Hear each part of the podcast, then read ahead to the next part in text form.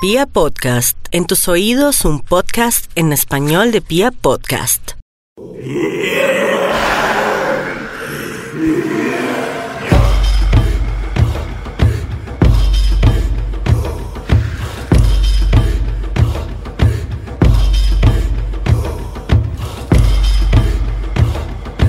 Cuando la memoria se vuelve difusa y el conocimiento se ve arropado por un manto de oscuridad, los hombres buscan la mejor manera de lidiar con la incertidumbre. Desde que la humanidad creó el lenguaje y aprendió a comunicarse, una de las primeras cosas que hizo fue establecer realidades metafísicas que iban más allá de lo que sus cinco sentidos le permitía percibir. Entonces, de entre las fauces más recónditas de la mente humana, surgieron cientos de mitos y leyendas que ocuparon nuestra memoria colectiva y llegaron a convertirse en dogmas religiosos y leyes políticas. Hoy, Milenios después del surgimiento de nuestra tradición oral y nuestra cultura fantástica, los hombres contemporáneos aún continúan llenando todos sus vacíos con mitos y leyendas alrededor de figuras misteriosas, desconocidas, y en el caso que nos ocupa hoy, siniestras y tenebrosas. Bienvenidos al noveno capítulo de Serialmente, un podcast con contenido muy gráfico.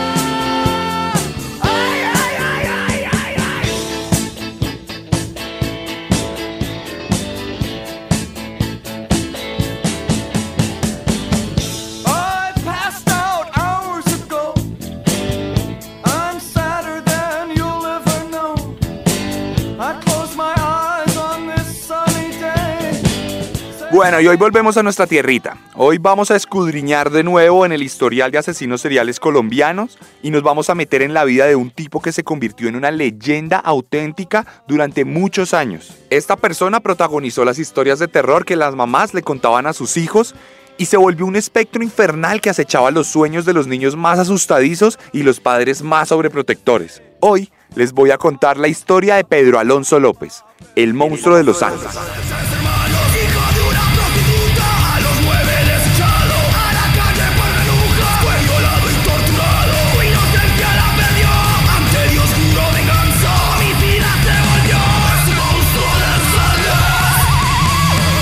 Y es que pareciera que siempre que vamos a contar una historia ambientada en Colombia, resulta tristemente imposible contextualizarla fuera de la violencia y el odio que ha corrido por nuestras venas desde que los próceres inventados gritaron la independencia en plazas mayores de la Nueva Granada. La historia de Pedro Alonso López está marcada por la muerte y el conflicto desde el mismísimo momento en que fue concebido por un par de campesinos liberales que sellaron su amor en el municipio del Tolima. En la zona rural del municipio de Santa Isabel, Bernilda López quedó embarazada de su pareja, Pedro Alonso, un hombre que no podía ocultar su frustración por los terribles acontecimientos que azotaban a nuestro país. Es que estamos hablando gente de 1948, la época de la violencia. Ese año, todos lo debemos saber, asesinaron a Jorge Eliezer Gaitán, el caudillo del pueblo, un hombre que le daba esperanza a toda la clase popular de Colombia subyugada ante una clase política conservadora y poco preocupada de los intereses verdaderos del pueblo.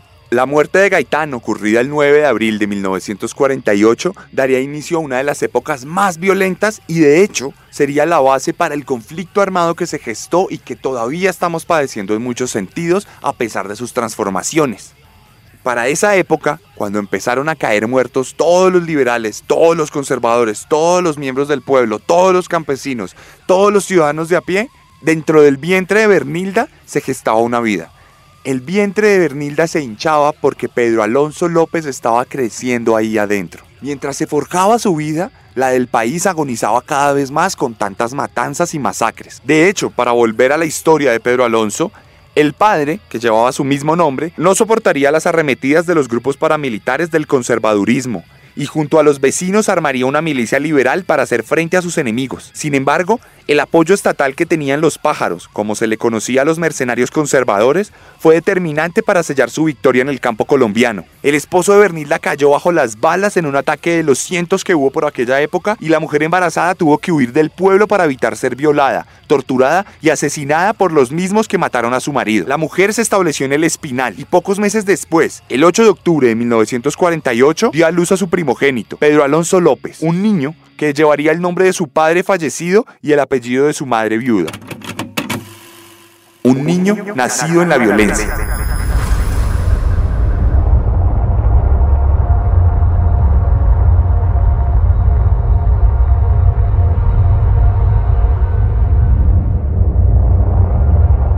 Bueno, y en este punto de la historia entramos en una particularidad muy especial. Y es que sobre la primera parte de la niñez de Pedro Alonso contamos con dos versiones, la de su madre y la de él mismo. Por un lado, Bernilda cuenta que poco después de tener su hijo, conoció a un buen hombre con el que formó una familia y tuvo varios niños más. Ella dice que todo fue amor, que en la familia todo funcionaba muy bien, que Pedro Alonso se estaba integrando muy bien con sus hermanos medios, que el papá lo trataba muy bien, que ella también, pero que un día, cuando el niño contaba con apenas cuatro años, ella decidió contarle que realmente su padre había muerto en una balacera producida por la violencia bipartidista. Ella intentó decirle que aquel hombre con el que convivía todos los días no era verdaderamente su padre, aunque él sí lo quería y sí lo amaba. Lo que cuenta Bernilda en este punto es que esta noticia transformó por completo la mentalidad de Pedro Alonso. El niño, que hasta entonces era aparentemente normal, se convirtió en una persona retraída, un poco violenta, rencorosa y callada. Pedro Alonso desde ese momento empezó a tener problemas con su mamá, con los otros hermanos, con las otras hermanas y sobre todo con su padrastro, a quien empezó a rechazar, a insultar, a violentar y esto generó que ese hombre, el padrastro, lo violentara también y hubiera, digamos, episodios de golpes, episodios de insultos, episodios de castigos. Y todo esto eh, degeneró la relación familiar y, y los vínculos que se habían generado hasta entonces en la mentalidad de Pedro Alonso. Esa, recordemos, es la versión de la mamá. Ahora, la versión de Pedro Alonso como tal, del monstruo de los Andes, es que desde que él tenía uso de razón, estuvo sometido en una familia completamente disfuncional. Unos padres pervertidos que les encantaba tener relaciones sexuales en frente de sus hijos. Un hombre que golpeaba a todos los niños de la casa. Una mujer que no se preocupaba de ninguna manera por la crianza de sus hijos. Y una miseria generalizada que es propia, por así decirlo, del campo colombiano por lo menos de finales del siglo XX. Aquí me parece importante recordarles que, por lo general, los asesinos seriales, como buenos psicópatas, son personas dadas a la manipulación. No sabremos nunca a ciencia cierta cuál de las dos versiones es real. ¿Qué de lo que aseguró Pedro Alonso fue cierto y qué inventó para tratar de congraciarse con la gente? Lo único que les puedo decir es que las cosas en efecto se pondrían peor para el niño independientemente de la versión que queramos tomar por cierta.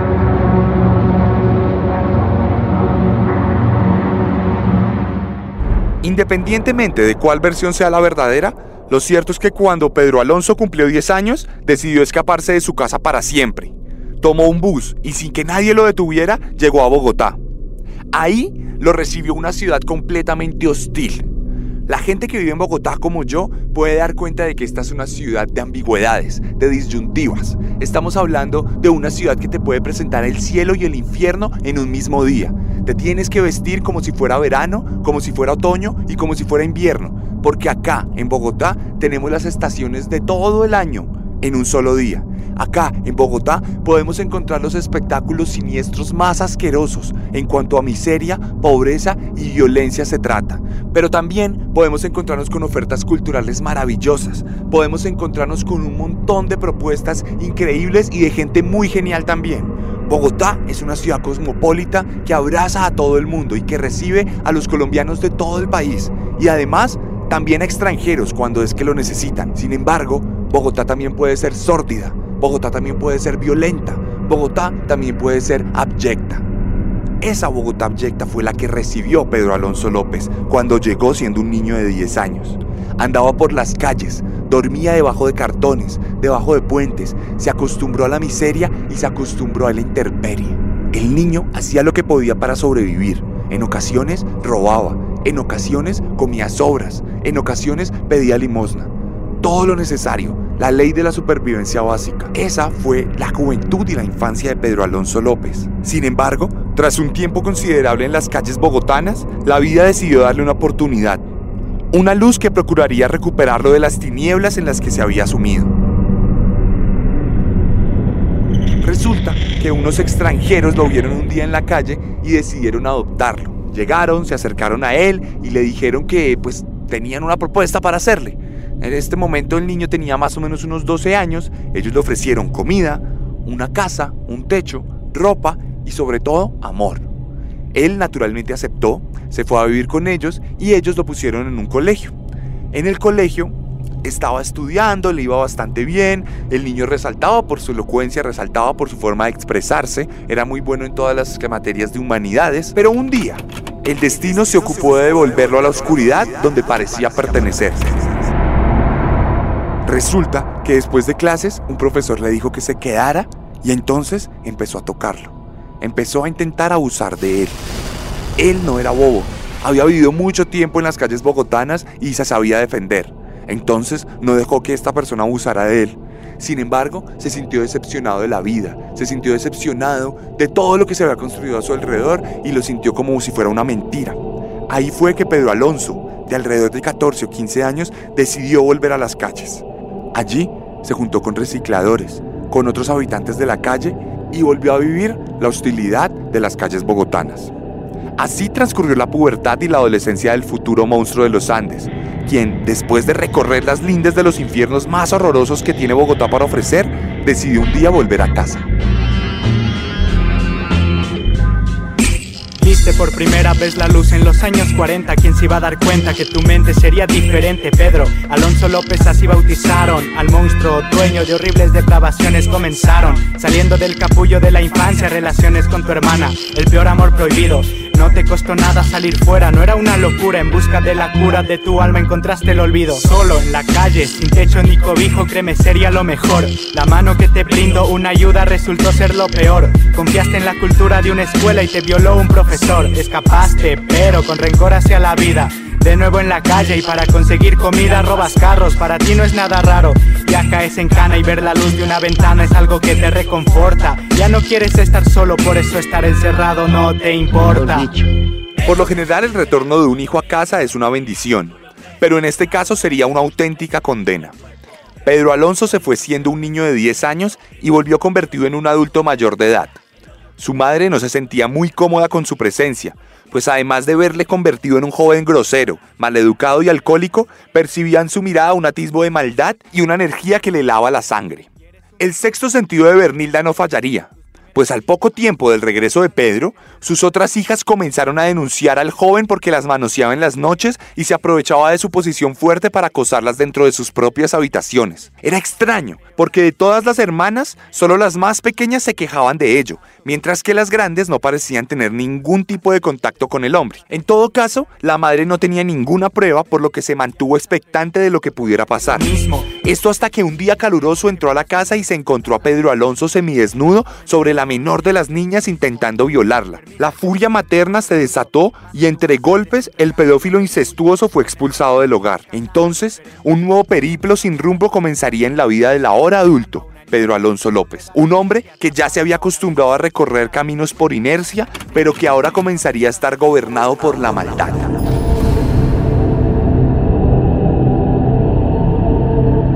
Pero el camino sin rumbo de Pedro Alonso López terminaría parcialmente tres años después de que lo echaran de su casa. En 1969 fue capturado por hurto agravado y fue condenado a siete años de prisión. Allí vivió otro tipo de infierno.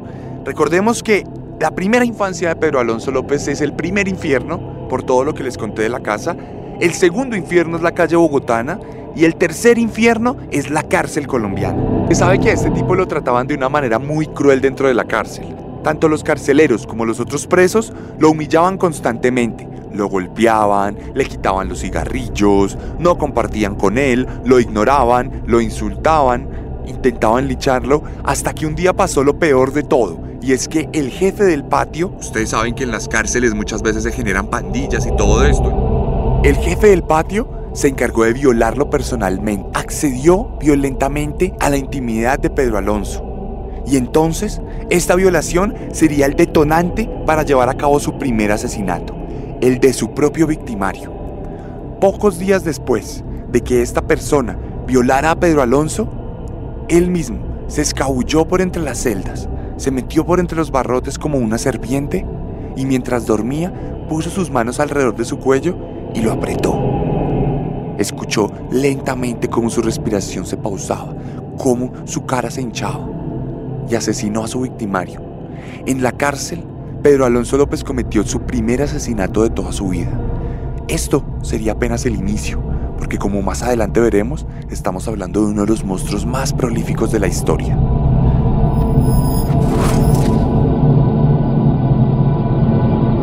El caso es que después de este asesinato, a Pedro Alonso López le dieron dos años más de prisión, pues porque en la cárcel no sé cómo funcionan las cosas, pero parece que la vida de un recluso solo vale dos años.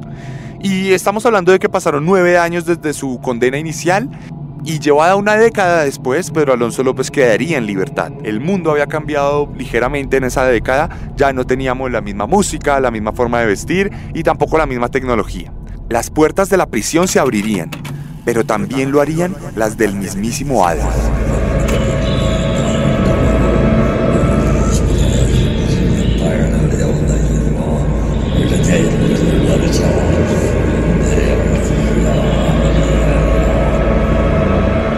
Poco después de salir de la cárcel, Pedro Alonso permitiría que sus deseos más oscuros lo dominaran. Recordaba la piel suave de sus hermanas, se relamía con sus cuerpos a medio desarrollar y no podía soportar la ansiedad que le generaba sentir su tacto nuevamente. Por eso, a los pocos días de recobrar su libertad, cometería su segundo asesinato y el primero de aquel historial que lo volvería tristemente famoso.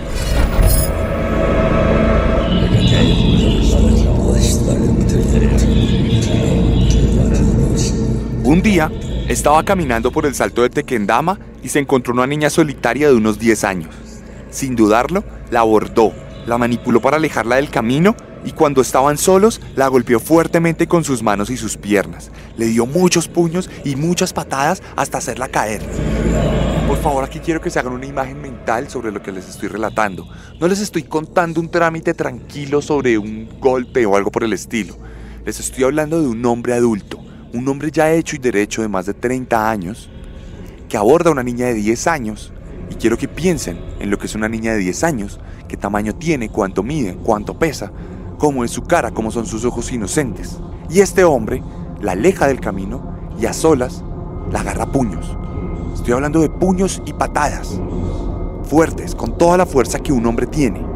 A una niña de 10 años que le falta mucha vida para desarrollarse, mucha vida para salir adelante y mucha vida para crecer. Las súplicas de esta niña parecían encender aún más la libido del monstruo, quien se apresuró a desvestirla para violarla. Mientras lo hacía, entonces puso sus manos alrededor de su tierno y pequeño cuello y apretó fuertemente, de la misma manera en que apretó a su victimario en la cárcel. Lo que más le excitaba era ver cómo el brillo de los globos oculares de sus víctimas desaparecía paulatinamente y cómo el cuerpo de ellas perdía sus brillos entre sus manos. Ahí fue que Pedro Alonso López entendió que los placeres más horrendos reposaban en la muerte y en el sufrimiento.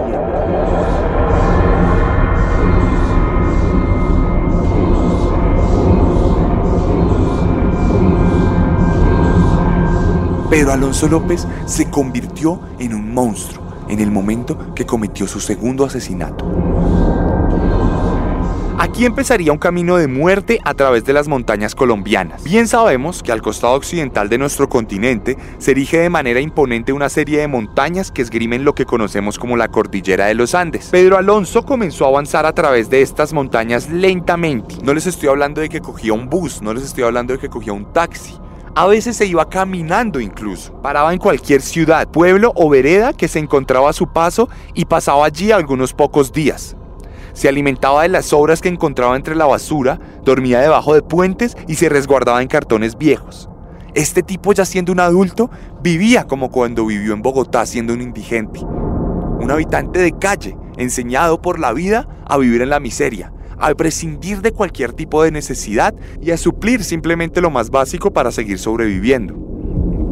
Pedía dinero como cualquier limosnero y procuraba ganar cualquier suma miserable de plata a cambio de baratijas y chatarra.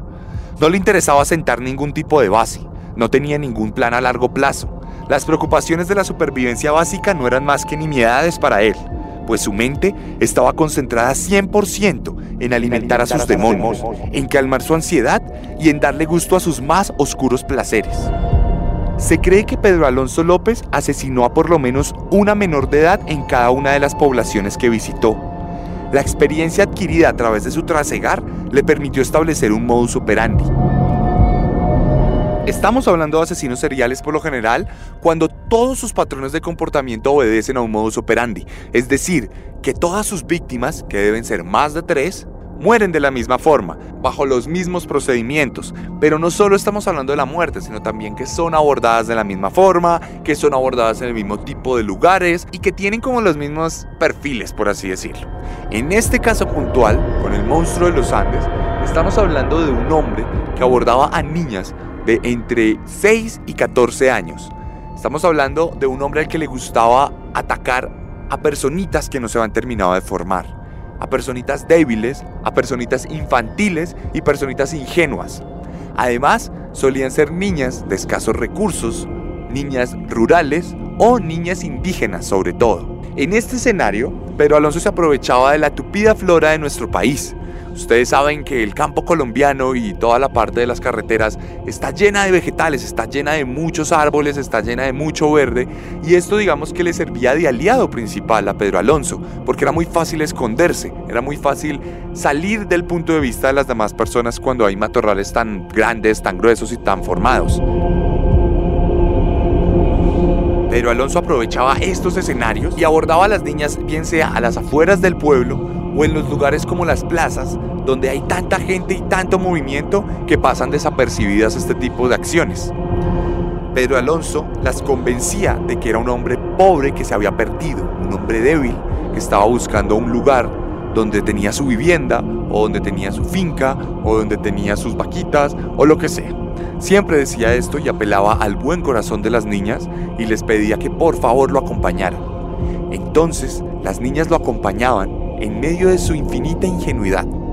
Él hacía que ellas caminaran muchos kilómetros, ellas se sentían un poco nerviosas por esto, pero más adelante digamos que había una recompensa. Él por lo general les decía que al llegar a esta casa donde ella lo estaba acompañando, él tenía un dinero guardado que les iba a dar por su ayuda. Entonces, a veces incluso estas niñas se llegaban a montar en buses con él para salir del pueblo, otras veces simplemente lo hacían a pie, pero lo importante para Pedro de Alonso era adentrarlas en los matorrales, adentrarlas en el monte, hacerlas esforzarse pasando piedras, pasando árboles, pasando ramas, pasando lo que sea. Porque él necesitaba la debilidad de estas niñas, porque en el momento que se volvían débiles era más fácil atacarlas, era más fácil acabar con sus vidas. Siempre llegaba al punto en el que cuando él ya se veía solas y las veía un poco agitadas, las atacaba, a puños, a patadas, a lo que sea.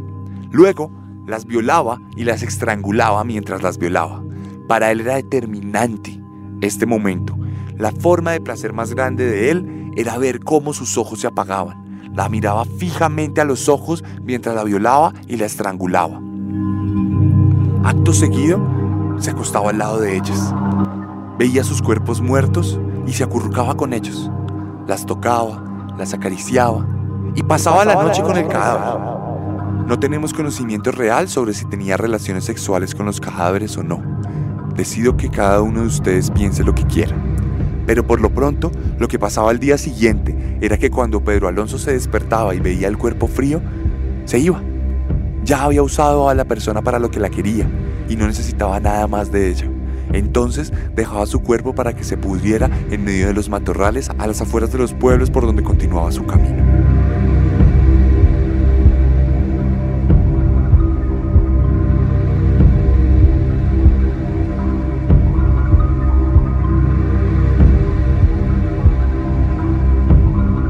Su itinerancia le salvó de las investigaciones de las autoridades. Como ya lo he dicho en otro podcast, las autoridades colombianas estaban muy ocupadas lidiando con un conflicto recalcitrante derivado de las mismas disputas que se tomaron la vida de su padre décadas atrás. Entonces, cuando aparecían niñas muertas y violadas en distintos pueblos, la policía jamás relacionaba unas con otras. Desde el momento en que cayó su primera víctima, no pasaría un mes en que Pedro Alonso López no violara y asesinara por lo menos a una niña. Su camino continuó hacia el sur de forma paulatina. Desde Bogotá comenzó su descenso por Cundinamarca, Tolima, Huila, el Caquetá, Nariño y entonces su maldad trascendió fronteras. Siguió el camino de la montaña y se cobró la vida de decenas de menores en la mitad del mundo. Tulcán, Quito, San Antonio, Ibarra, Santo Domingo, Guaquillas. Todo el territorio ecuatoriano sucumbió bajo sus manos, las cuales llegaron a estrangular a buena parte de todo un continente. Y entonces llegó hasta el Perú. Allá también asesinaría, por lo menos a 12 jovencitas de la misma forma en que lo venía haciendo durante los últimos años. Sin embargo, en el país inca no logró afianzarse por diferentes razones geográficas. En primer lugar, buena parte de los pueblos que visitaba estaban ubicados en medio de extensiones desérticas, por lo que no podía valerse de los tupidos matorrales que le servían como refugio para cometer sus crímenes. Además, las distancias en Perú entre población y población eran mucho más extensas, por lo que su trasegar no era tan efectivo como lo fue en Colombia o en Ecuador. Su camino hacia el sur sería detenido por las autoridades peruanas, quienes al encontrarlo indocumentado decidieron deportarlo y arrojarlo en la frontera del Ecuador, donde se sintió nuevamente como en casa y continuó escribiendo las páginas de su diario con sangre de decenas de niñas indígenas de bajos recursos.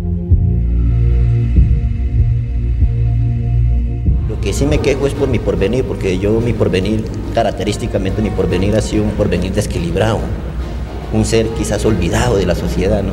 Un ser que casualmente no, no estaba en contacto con ciertas sociedades, porque yo me he mostrado una persona con ciertas influencias y casualmente, en pocas palabras, el silencio es sabiduría, ¿no?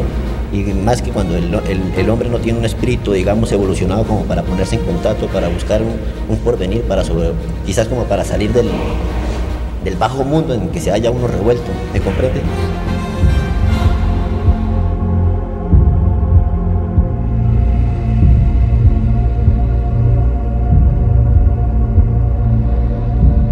Se acercaban los años 80 y el monstruo de los Andes había decidido quedarse matando en Ecuador.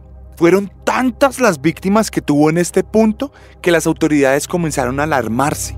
O sea, aparecían tantas niñas en todo momento que ya todo el mundo dejó de ignorar lo que estaba pasando y empezaron a hablar de una verdadera problemática. Eran tantas las personas desaparecidas que las autoridades empezaron a sospechar de una red de trata de blancas o de tráfico de órganos. Pusieron muchos efectivos en todos los puertos ecuatorianos en el Pacífico para ver si había alguien que llevaba muchas niñas a, a containers o a aviones o a barcos o a lo que sea. Resulta que no encontraron nada porque en ese punto no había una red de trata de blancas. No estábamos hablando de una mafia, no estábamos hablando del crimen organizado. Por otro lado, la sociedad también se estaba poniendo al tanto de todo lo que estaba pasando. Todo el pueblo ecuatoriano se volcó a la prensa cuando se dieron cuenta de las noticias constantes sobre niñas desaparecidas. Todos estaban expectantes, todos estaban a la defensiva. Todo el país estaba pendiente de lo que estaba pasando con estas misteriosas muertes. Incluso el gobierno ecuatoriano se acercó al gobierno peruano y al gobierno colombiano para preguntarles si esto también había pasado en su país. La respuesta causó estupor, porque cuando ellos recibieron esta carta, lo que decía era que en Colombia durante mucho tiempo también desaparecieron muchas niñas y en Perú también, pero que misteriosamente en los últimos meses había dejado de ocurrir. Entonces, en Ecuador se sintieron un poco atemorizados porque se dieron cuenta de que algo raro pasaba en lo que eran sus fronteras en el norte y en el sur. El 9 de marzo de 1980, en la ciudad de Ámbato, Ecuador, Pedro Alonso López cometería un error. En primera instancia, se quedaría mucho tiempo en un mismo lugar, por lo que acumularía muchas muertes en un mismo espacio, cerrando el cerco de las autoridades. En segundo lugar, abordaría una niña que no se dejaría manipular y lo denunciaría con su madre en medio de una plaza de mercado, por lo que los comerciantes organizados no tardarían en darle captura. Estamos hablando de un montón de gente que vende comida en la plaza de mercado. Quiero que se imaginen ese escenario se imaginen a las mamás asustadas por todas las noticias inacabables de niñas desaparecidas. Una de estas niñas, que tenía nueve años, va, corre y lo denuncia. Entonces todo el mundo saca sus cuchillos, sus palos y sus armas improvisadas y agarran a este tipo. Lo empiezan a linchar, el tipo se cubre la cabeza y solo grita que él es una persona buena, que por favor no le hagan daño. Y la policía llega y lo salva y lo lleva al calabozo. En ese calabozo, el tipo guarda absoluto silencio. Le preguntan quién es y él dice que se llama Pedro Alonso López, que es colombiano, pero que vive en Ecuador, que nunca le ha hecho daño a nadie y que es una buena persona. Entonces la policía empieza a organizar una táctica que siempre ha dado resultado en muchos criminales y es la táctica y la rutina típica del policía bueno y el policía malo. Lo que hacen es que uno de los agentes entra a la celda, golpea mucho a Pedro Alonso, lo tortura e intenta sacar la información por medio de la violencia. Pedro Alonso se queda completamente callado, se cubre, pero no tiene ninguna intención de hablar. Entonces, luego de que lo torturan, entra otro policía a la celda, regaña a la gente que estaba golpeándolo y le dice que se vaya. lo deja solo con Pedro Alonso. Pedro Alonso lo mira a los ojos, este policía lo consiente, por así decirlo, lo ayuda a levantar, lo sienta, le limpia la sangre de su boca, de su nariz, de su frente, le ayuda a recuperarse de los golpes, llama a otro agente y le pide que le traigan un poco de comida, le da comida, le da café y le trae cigarrillos. Y entonces empieza a hablarle. Pero Alonso, yo sé que usted no ha hecho nada. Yo sé que usted no tiene nada que ver con lo que le estaba preguntando el otro policía. Pero es que estamos muy preocupados, Pedro Alonso, porque han sido muchas niñas las que se han desaparecido. Han sido muchas niñas las que nunca han vuelto a su hogar. Nosotros creemos que es una red de algo, una trata de blancas. No sabemos nada. Pero por favor, ayúdenos. Y entonces Pedro Alonso López respondió lo siguiente. Ustedes están muy equivocados. Las niñas no están en poder de ninguna organización, sino de un ser muy especial. Ese ser especial soy yo. Y no busquen más a las niñas, que están todas muertas.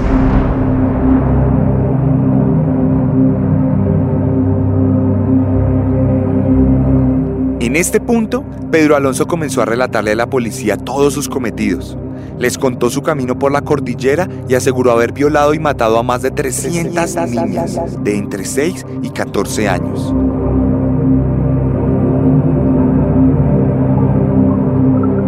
Se refería a ellas como muñecas y declaraba que siempre elegía jovencitas pobres, porque así las salvaba al asesinarlas. Él no concebía lo que hacía como un asesinato o como algo malo. Él genuinamente creía que estaba salvando a las niñas. Incluso se prestó para llevar a las autoridades a varios lugares donde pudo constatarse la presencia de restos humanos. En poco tiempo, la prensa se enteró del caso y se apresuró a contarle a Latinoamérica entera que el monstruo de los Andes estaba tras las rejas. Yo soy la revelación de los seres humanos porque todavía no he procreado una semilla. No hay amor. Que muera, que muera, que muera, ya vaya. Yo no tengo sino siete, ocho juicios. Y por esto le han agregado, mejor dicho, más de lo que no es.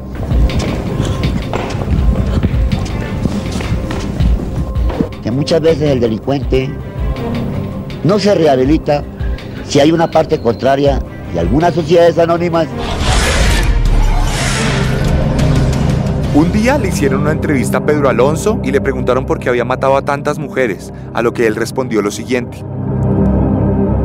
Después de un rato la muñeca ya no podía moverse. Me aburría y me iba en busca de chicas nuevas. Es como comer pollo. ¿Por qué comer pollo viejo si se puede tener el pollo joven? El monstruo de los Andes se volvió entonces una leyenda en Colombia, Ecuador y Perú. Por todas las casas corrían historias de muerte y sadismo que lo relacionaban con apuñalamientos, descuartizamientos, fosas comunes, entierros y todo tipo de monstruosidades exageradas para alimentar el mito del psicópata. Era ya 1981 y se dio inicio al juicio de Pedro Alonso López. Para estas alturas, las autoridades ya habían logrado rescatar 57 cuerpos de diferentes niñas en territorio ecuatoriano. Cuando estos hallazgos se usaron como prueba, extrañamente el tipo se sintió traicionado y entonces guardó absoluto silencio. Desde ese momento comenzó a decir que él no era más que el cómplice de un hombre llamado Jorge Patiño que lo había obligado a hacer lo que había hecho. Entonces, el manto de la duda se cirnió sobre la figura del psicópata. Se llegó a hablar de más de 300 víctimas, pero este número nunca se pudo comprobar realmente. De todas formas, López recibió la máxima condena ecuatoriana para esas fechas. 18 años. Como nuestra legislación, la ley ecuatoriana no acumula cargos cuando juzga a un prisionero, por lo que da igual si mata a una mujer que a 300. López fue llevado a la prisión de García Moreno de Quito y allá cumplió su condena tranquilamente, caracterizándose por buen comportamiento, por dar entrevistas ocasionalmente a la prensa y por consumir cigarrillo y bazuco de manera constante. Sufrió más de una docena de atentados con puñales, pero sobrevivió a cada uno de ellos. Todos los presos lo veían como un monstruo auténtico. Imagínense esta situación en la que un montón de criminales están encerrados en la cárcel, pero hay una especie de código de valor entre los mismos criminales. Es una disyuntiva extraña del ser humano, porque estamos hablando de gente que es capaz de matar por robar, estamos hablando de gente que es capaz de apuñalar por robar, que es capaz de empuñar armas para ganar dinero, pero que cuando ven a un violador lo ven como un monstruo y dicen que merece lo peor. Entonces, estamos hablando de monstruos castigando a monstruos.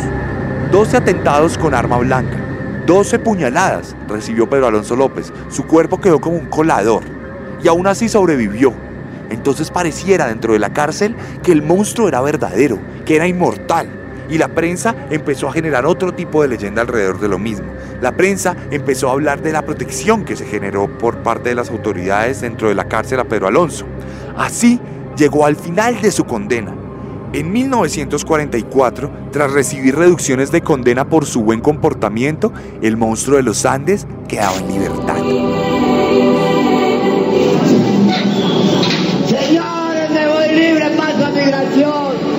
La alegría duró poco tiempo, solo estuvo libre cerca de una hora. Por extranjero e indocumentado no pudo irse a su país. El intendente de policía de Pichincha le planteó un nuevo juicio para deportarlo y ordenó su reingreso a la cárcel.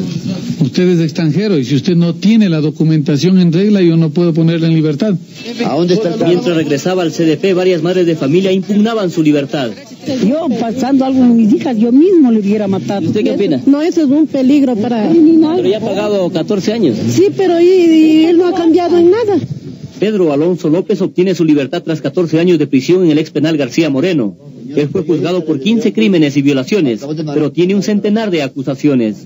Asegura que no es el culpable directo, pero acepta ser cómplice. ¿Cuántas violaciones realmente cometió Pedro Alonso? Yo no cometía, yo estoy implicado como cómplice. Claro que participé en el hecho, pero... Él soy- acusa a Jorge Patiño de ser el autor directo de las violaciones, pero al parecer este personaje es un invento suyo. O sea, yo le... ¿Tú le mataste? Sí, porque me tenía sugestionado amenaza de- bajo amenaza de muerte, que si lo, yo, que si lo delataba, que él me mataba. Pero Jorge Patiño eres tú mismo, decía. No, padre, yo estoy hablando solo que para A pesar de los intentos de la ley ecuatoriana por retenerlo, Pedro Alonso sería deportado a Colombia donde increíblemente no tenía ninguna orden de captura vigente. Por eso, mientras se diligenciaba el documento, el monstruo de los Andes fue confinado a una habitación de un hotel donde pasó varios días viendo televisión y comiendo por cuenta de los fondos del DAS, la policía privada colombiana. Luego, se logró establecer una denuncia, la cual sirvió como base para darle una condena en nuestro país. Sin embargo, se le consideró una persona inimputable, pues no era completamente sana mentalmente. Por esta razón, fue enviado al anexo psiquiátrico de la cárcel modelo de Bogotá, donde pasó apenas cuatro años en cautiverio. Luego, declararon los psicólogos que ya se había curado, y en 1998 recobró finalmente su libertad ante la mirada estupefacta del mundo entero, y en especial de Ecuador, donde los reportajes de indignación inundaron las noticias.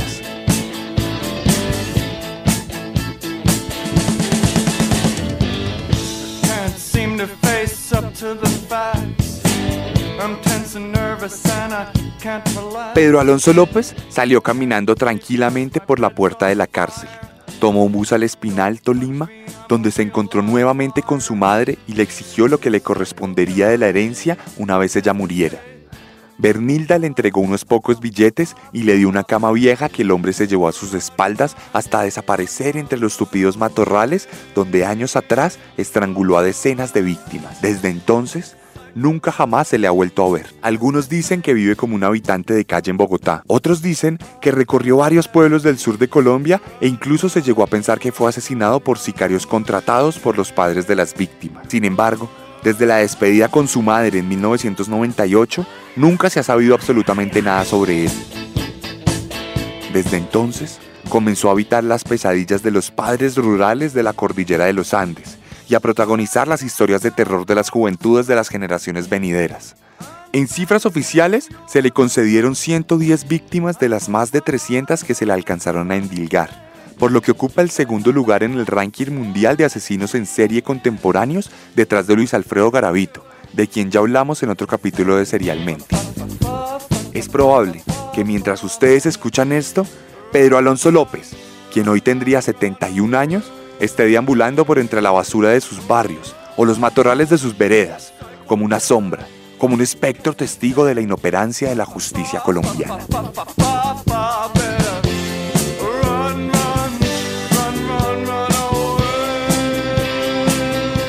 Y esta fue la historia de Pedro Alonso López, la novena entrega de Serialmente en Pia Podcast.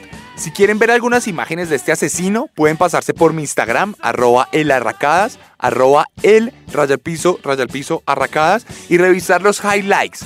Ahí en mi perfil tengo muchos highlights de muchos asesinos seriales y entre esos está el de Pedro Alonso López. Además voy a hacer una publicación donde van a poder ver fotos sobre sus crímenes, sobre su detención, sobre lo que podría ser hoy en día y otros temas que nos gustaría poder hablar. Ya saben que pueden escribirme, podemos charlar un rato sobre este asesino, sobre muchos más, recomendaciones, lo que quieran.